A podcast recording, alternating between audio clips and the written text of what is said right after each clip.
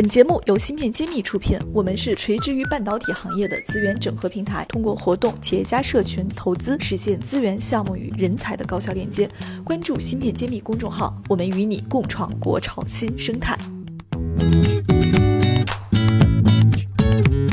欢迎大家关注芯片揭秘，我是主播幻石。今天我邀请到了来自珠海的一家公司的总经理，他是新耀投科技的总经理，呃，我们李金鹏李总。那现在李总呢，正好坐在我旁边，请李总跟大家打个招呼。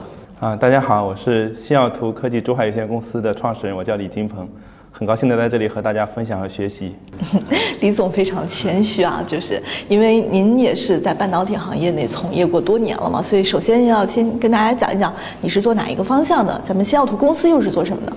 嗯，那我们这个方向呢，是其实是想把这个呃传感器 sensor 部分和这个 AI 这个部分啊结合在一起，做在同一个晶圆上，就是说他们要感算一体，做在一个芯片上啊。这样一个方向，那我的公司呢和我的本人的这个经历也是这个方向也是非常一致的。嗯，感算一体这个概念是什么时候提出来的？然后你们又为什么要选这个赛道来做呢？那感算一体这个概念呢，当然是国外的一些比较有呃技术积累的一些大厂提出来的啊。那它有能力把这个运算部件和这个芯呃传感器的芯片集中在一体。那到我们来讲呢，因为我们这个团队里发展的这个历程啊。也是一开始是做这个传感器，那后面呢，大家又接触了边缘计算，然后有一部分人是长期的从事这个边缘计算方面的这个研究的，就把这个 AI 这个东西和边缘计算结合在一起，然后这个边缘的 AI 计算呢，再和传感器结合在一起。那我们随着这个这些年这个技术的进步啊，那我们就发现这个 AI 的这个边缘计算的这个，我们叫它硬核或者硬件电路也好，它是有能力和这个传感器的。或者说，这个我们叫 MEMS 的这个基于这个硅的这个 MEMS 的这个传感器的设计是有机的结合在一起，啊，大家一同去制造的。嗯，那这个方向我我还是想了解一下，就是它已经发展到什么程度了呢？是一个还属于这种大家的一个概念呢，还是说我现实中的产品就已经是用这种方案在做的？啊，这个是有实际商业化产品的啊。那有一些比较大型的企业已经有推出这种。呃，产品啊，我们是可以买得到的，也可以拿来用的。那实际上，我们生活场景中也是有的，已经用到了啊。但是对国内来说，这个概念呢，还算是比较新。对，您能给我们举举例子吗？就讲讲这个场景的例子，让我们好理解一下。啊，这个东西呢，比如说像有一家叫意法半导体的这个公司啊，大家都知道很有名。那它有一款产品呢，啊，它是六轴的加速度还有陀螺仪的这个叫惯性。传感器啊，那它这么多数据，它输出给用户，用户来用的时候呢，其实是怎么说是很头大的。他并不知道这个数据表示一个什么样的姿态或者什么样的这个速度方向啊，因为数据量比较复杂。那他把这个他们叫这个传感器的处理单元放在一起之后呢，他们通过这个 AI 处理，直接输出的是人体的姿态，或者说物体的这个呃在空间里所处的位置。在这种情况下呢，用户当用到这个东西的时候，他就非常明确的，呃，知道这个期间的这个使用方法，还有它的这个输出的数据所表达的意义，啊，这就相当于我们举个例子说，这个房间里有一个烟雾传感器，那普通的烟雾传感器的话，它会告诉你现在的烟雾浓度是百分之多少，啊，但实际上对普通人来讲，这个浓度是多少的话，对你没有什么概念，那实际上我需要的只是知道这个传感器告诉我有没有起火，这个房间里有没有火灾。如果这个传感器直接告诉你有没有火灾，那相当于它是把这个 AI 推理部分已经放进传感器里面了，啊，它得出来的意义呢，那这个结果呢是对人类有这种认知上的意义的，就给的不是数据，而是基于数据做的判断。对，像我们讲是直接给出结论。那这个听起来还挺复杂的，因为你就像您说的这个烟雾传感器，那多大的空间，对吧？然后当时的状况，机器要能算出来，想想还是挺奇怪的。因为在之前的话，为什么感算一体这个概念不流行，或者说很少有人提及呢？是因为那个时候这个用边缘这个 AI 推理的方式来算这些东西，还是呃有一定的挑战性的。那这些年随着我们这个 AI 的这个技术的进步。还有这个工艺节点的进步啊，大家已经逐渐的可以实现这个事情了。所以这个边缘的轻量级的 AI 推理，其实现在也挺热的。这个轻量级是要轻到什么程度，呃，大好实现呢？对我们来说，这个轻量级我们的目标，所以我们讲讲了一个呃英文叫 Always On，就是这个东西你可以不用关机，它是功耗非常低。因为我们认为这个感算一体啊，就是假设你把一个呃摄像头和一个机箱捆在一起挂在墙上，那这个叫感算一体吗？对，这不现实也。对吧？这个其实是感算一体，但实际上这样操作是不现实的，它有功耗、成本各方面的问题。所以轻量级就要达到这个现实的，或者说大众可以接受、可以广泛的部署的这个程度。那这个是对哪一个环节提出了要求呢？是我们的低功耗的设计方案，还是说我们计算的什么架构？就是这个能不能跟我们讲一讲门槛到底在哪里？如果实现这个结果，那这个很关键的一点就是说，基于这个硅基的，就是基于 silicon 的这个 MEMS 的这个传感器，能否和你后面的这个想实现的这个我们说的是电路的或者逻辑的架构一起生产、一起制造啊？工艺上是否兼容？这是一个很重要的门槛。那如果实现了这一点之后，那么第二点就是你的这个逻辑电路的规模，它不能比这个传感器是大很多，或者说它们的面积是相当的。那呃，因为如果这个和你分立的器件相当的话，那你就失去了意义。所以这个时候你怎么样把这个推理的这个逻辑啊拆分了之后呢？它的某些部分可以和这个传感器的结构相结合。那从而达到这个节省面积、减少这个数据传输带宽等各方面的这个，呃，这样一些呃需求要求啊。这个时候你这个呃面积功耗就会下降了，这个时候你这个感算一体的制造就会合算了，对吧？听起来还是一个很复杂的，又涉及到工艺，又涉及到场景。是，其实，在两这两者之上呢，后面还有一块，就是说。你这个算法要怎么设计？因为你的这个模型已经极大的精简了啊，你的算力是非常轻算力的，所以你拼的不是算力，而拼的是你的模型设计的理念，就是这个算法模型啊，推理模型啊。所以怎样在这个很低算力的场景下还能进行高效推理，这也是一个很有挑战的方向。就感觉好像学霸做一些题哈，就很轻松的就用最简单的方法解出来，有这种感觉。对对对。嗯，所以那李总，你们做到现在，就是开拓了哪些场景呢？觉得哪些场景至少可以用你们的技术，或者是去得到一些解释？可以给我们再再描述一下吗？啊，我有一个非常好的应用场景啊，这个是实际上应用过的啊，就是呃，在这个呃，比如说医院啊，或者说在一些。保健机构它有一个高隐私的环境，就是厕所。呃，这种情况下，如果有老人啊，或者你的照顾对象病人老人摔倒了，是很难被人发现的。但是这种场所是没有人接受可以放一个摄像头去监测的。所以这个时候，对我们感算一体来说的话，它没有数据的存储传输，它拍到的你的这个影像是在拍的时候就进行了计算来推理这个人是否摔倒，还是正常在如厕或者在干嘛。如果他推算了。结束了之后呢，这个数据是当场销毁的，他并没有离开这个芯片，也没有任何存储的过程。所以在这种场景下，这个这个是一个非常典型的一个应用啊，就是没有数据的这个传输存储的过程。赶即是算啊，赶完了就算啊，算出结论，你只到得到一个结论。比如说厕所门外有一个灯，如果红灯亮了，里面就有紧急情况，对吧？如果红灯没亮，里面就没有事情。这个挺有意思的，想象空间还蛮大的。对，就是相当于派个人进去看一看，对吧？对对对。嗯，但这个又比又比这样的场景会让人更加舒适。你们是什么时候开始决定要做这个方向呢？遇到的这个挑战大不大？啊，这个在我们一开始决定的时候，挑战还挺大的，因为我们其实，呃，只知道国外有比较成熟的产品，还有一些初创公司，就国外的啊。那么，所以拿到国内做的这个，我们的信心来源是因为我们这个团队都是这个中科院微系统所，啊，大家从学生时代就是做这个传感器出身的，啊，所以我们对传感器非常了解，对传感器的工艺这些方面，它的制造啊，这方面都非常了解，所以这可能是和。其他一些它是做 AI 起家的，或这种有不同的，所以我们比较能够理解说这个东西怎么能和这个呃 logic 或者是 circuit 做集合。那我们这些人从这个研究所毕业之后呢，大家从事的行业呢又比较分散，就是有些人去做算法了，那有有的人去做了这个边缘计算的这个硬件设计，就 IC 的设计。那当大家再回过头来啊，经过了十多年的这个工作经历之后，再回过头来碰在一起的时候呢，这个想法就是水到渠成的就会浮现出来啊。所以这是一个跨跨板块融合的一个，对，真的有点像化学课的感觉。那目前我其实看到很多存酸一体呢，它都会选择那种对功耗要求没有那么高的场景再去做，比如说像汽车自动驾驶，对吧？然后还有像这个数据中心、机房里面用的场景，你们还真的是很小众的选择了一个少有人走的路。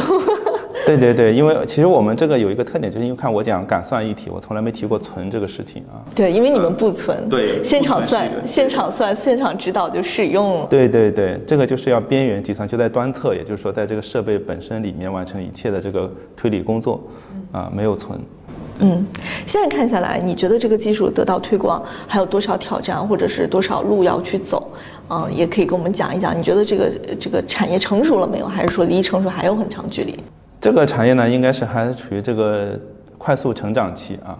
其实我们在国内市场上并没有看到这个有巨头啊，或者说有这个。国外有吗？国外的话其实是有的，但是它也是在各个方向上，比如说 TI 可能是针对这个动力电池的这个电量计量方面的、电量测量方面的这个某一个很小的点去做一个。对，那因为这个。这个是很关键的一个应用场景啊，就是这个电池动力电池，就电动车、电瓶车，对吧？如果你开到半路停电了，是不能接受的，没有电不能接受。怎么去估算你这个车还能开多久？这是很关键的。那这个东西呢，需要也消耗一些算力，也需要对这个电池这个传感有一定的了解。那它放在一起肯定是一个最佳的解决方案啊。同时它节省了这个主控的这个控制器大量的算力，这个是呃他们的一个这个思路。其实对我们来说也是一样的，因为感算一体的话，对我们来说的话，我们就是完全基于这个呃硅基的 MEMS，就是没有涉及到其他的材料的。那我们的一个特点就是把这个议题解释的更加狭隘，就是说必须是呃期望在这个 wafer，就是在硅的这个这个晶圆上一起制造出来，这个可能比他们会更加进一步。那哪怕我之前提到这个 ST 的或者说其他的厂商啊，他们。更多的是期望于，呃，这个呃，sensor 和这个 circuit 可能通过这个一些这个封装的或者说先进的封装工艺，那它倒是比板机要先进啊。比如说它用 3D 封装啊，或者是用这种叠层的封装啊这种形式。当然，那个像比如说意法就 ST，它也提过它已经实现了这个单晶圆的生产，所以我认为这 ST 可能是走在比较前面的。嗯，那咱们这边现在产品就是哪些进入到应用阶段了？客户客户对你们反馈是怎么样的？对我们现在是这样的，就是我们现在成熟的产品还是呃基于模块式的，就是还没有说呃完全的实现在一个 wafer 上成功制造出来。那我们这个在一个 wafer 上进行制造的这个预计在六月份，啊，就今年六月份。那之前的这个呃场景呢，我们是会在。有一个应用是在这个硬井，就是这个污水井，嗯，啊，这个我们在宁波有一个试点，大概装了有几百套啊。那之前的传统的情况是，它只装一个简单的传感器，然后它把所有的数据都拉到这个啊市里的这个大数据中心之类的后台去进行运算，啊，那有很多局限性，这个延时啊，然后数据带宽呀，流量费啊，还有各种这种问题啊，那。对我们来说的话，我们是把这个算力也放在这个传感器里面，我们这个模块直接装在这个硬井盖下方，那可以综合的算这个水位啊、水流量啊，然后是否有偷排偷放的这个污染物啊，是否有漂浮物啊，是否有意外跌落的物体啊，啊，然后我们反馈的就只有这些结果，所以我们的数据量是非常小的，因为我们不是实时的向后台传送数据，而是在我发现这个事件的时候。我才向后台去汇报这个意外。那这个要为它额外的配置电源吗？对，要的。所以低功耗也是我们的一个特点。嗯，那这个电源是定期更换，还是说要实时充电的？就是那种有线的，就是有源还是无源啊？那对我们这个案例来说啊，就是宁波这个项目来说的话，我们是有两种，就是如果它是呃算力比较要求比较低的，我们是配电池的。电池可以坚持三到五年，哦，这已经很棒了。对对对，一般来说这个周期是够用的。那对于它算力要求高的，比如说它是一个，呃，传感器维度比较多的一个，或者说它数据量要求比较大的，就是它要实时的反馈这个运算结果的，这种情况下，我们会在旁边配这个太阳能的小供电站。哦，其实这个场景如果是这样想的话，还是蛮多的，包括对资产的监控、生命安全的监控，像电梯的监控。我觉得这个如果这么展开去想，还是蛮多的。这属于应用层面了。其实怎么说，严格的说，它其实和我们公司的业务是关系不大的，因为我们是提供一个核心的部件，就是这个感算一体的这个传感部件。那由这个方案或者是项目。或者是工程方，他去设计这种解决方案或者应用场景，然后去实施。对，所以你们是用 AI 把传统的传感器做了一个升级，让它变得更加聪明的去做传感的和判断。对对对 对。所以是还是挺有意思的。所以你你估计就是这个领域在未来会就是诞生什么样的一个场景？就是如果像您成立这家公司嘛，你们自己的五到十年有什么样的一个规划？可以不可以给我们讲一讲？那呃，其实是这样的，就是从大的场景来说，现在这个 AIoT 这个东西很火啊。然后呢，AIoT 呢，其实我们这个东西其实是它的一个很关键、很基础的一个部件。我们应该说是从根本上来解决 AIoT 的这个算力需求问题。因为当你这个所谓 Internet of Things 嘛，Everything 对吧？所有的东西的算力都要集中到后台去运算，其实后台是难以承受的。不光是后台的算力难以难以承受啊。这个他们之间数据交互的这个带宽、流量这个费用，还有这个带宽的这个压力都会很大。而且你存储到后台的话，必然要有存储，因为它不能实时计算，所以这就有很多局限性。那作为一个关键的基础性的部件，我可以实现这个在端侧就完成了大量数据的运算。我返回给你的数据是关键性数据或者结论性数据。那比如说一个传感器传到，比如说五公里之外的一个主机，对吧？那你可能只能传。五帧，啊，因为你数量没这么大嘛，有带宽限制啊，那你可以损失，你可能损失了很多这种事件或者这种意外。那对我来说呢，我可以跑在一百帧的速度上，但是呢，我并不往后发。那如果出了问题才会发，这个这个帧率可能非常低，一天可能只出一次问题，那就一天只有一帧，啊，但实际上我的这个运算或者说我这个监测的频度是非常高的。嗯，所以没有触发它，所以它就不需要有这种异常来工作嘛。对对对对，这种想法在这个 AIoT 的这个成长呃这个快速增长之后啊，它应该是会被越来越多的人接受的。那我们公司的这个后面的发展呢，就是先在这个一两个这种传感器上把它能够落地啊，因为传感器有各种门类的啊。那基本上它的设计理念是通用的，所以之后呢，我们会继续扩展这个传感器的这个种类。目前我们可能会在这个。呃，超声和这个呃红外成像的视觉方面发力。OK，超声竟然会选这个医疗啊？超声也会做无损检测吗？其实有很多方向。超声其实它其实是我们把它归为声波的飞行时间检测。其实对，就现在之前有个概念叫 DTOF 比较火，对吧？它它多是指光学的啊。那么超声的这种飞行时间呢，其实也可以对你进行立体成像，包括你说的医疗，就是体内的这个。器官的立体成像啊，那在这个宏观上，它也可以做这种成像的，甚至它可以做一些这个物体性质的这个解读。那哪怕比如说这个水果有没有熟，其实它也可以做解读。那这个里面有没有破损是吧？一个器件或者一个这个产品里面有没有破损，都可以做检测。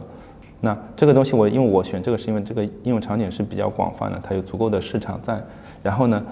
这种检测的结果是非常需要 AI 参与的，而且非常需要我们在计时的端测大量数据的时候就参与，因为超声波的数据，你想医疗的数据传输都是非常庞大的，所以你看这个医疗的这个超声检测仪，这个无线的很少见，都是有线的，数据量非常庞大啊。那对我们来说，这个场景其实我觉得是非常适合我们这个技术的切入。啊，并且把它能够落地。嗯，好的好的。那最后，嗯，李总，你有没有什么想借着我们节目对外号召或者是宣传的？那也没有，其实我是多多向大家学习啊。这个反正我是希望我们这个传感器现在正处于有这个传统传感器像这个智慧传感器，甚至像这个呃一定是要带有 AI 的这个智慧传感器方向发展啊。希望大家能够多多合作，多多交流啊，共同推动这个产业的这个。蓬勃发展吧，所以也非常感谢你今天跟我们分享了这么多关于 AI 怎么赋能传感器，让我觉得啊，原来好像貌似很传统的这个部件，还是能通过新的技术做融合，有再一次的升级的。所以如果想一想，场景还是蛮有意思的。好，那也非常期待李博士你刚刚描述的那些，李总你刚刚描述的那些方向，最终都能实现。然后我们也期待你的好消息。谢谢谢谢。我是星耀图的李金鹏，我在芯片揭秘等着你。揭秘汇聚精英智慧，打造 IC 人专属发声平台，传播专业知识，科普芯片魅力，剖析产业热点，揭秘行业发展趋势。我是主播幻石，我是主讲人谢志峰，欢迎大家关注芯片揭秘。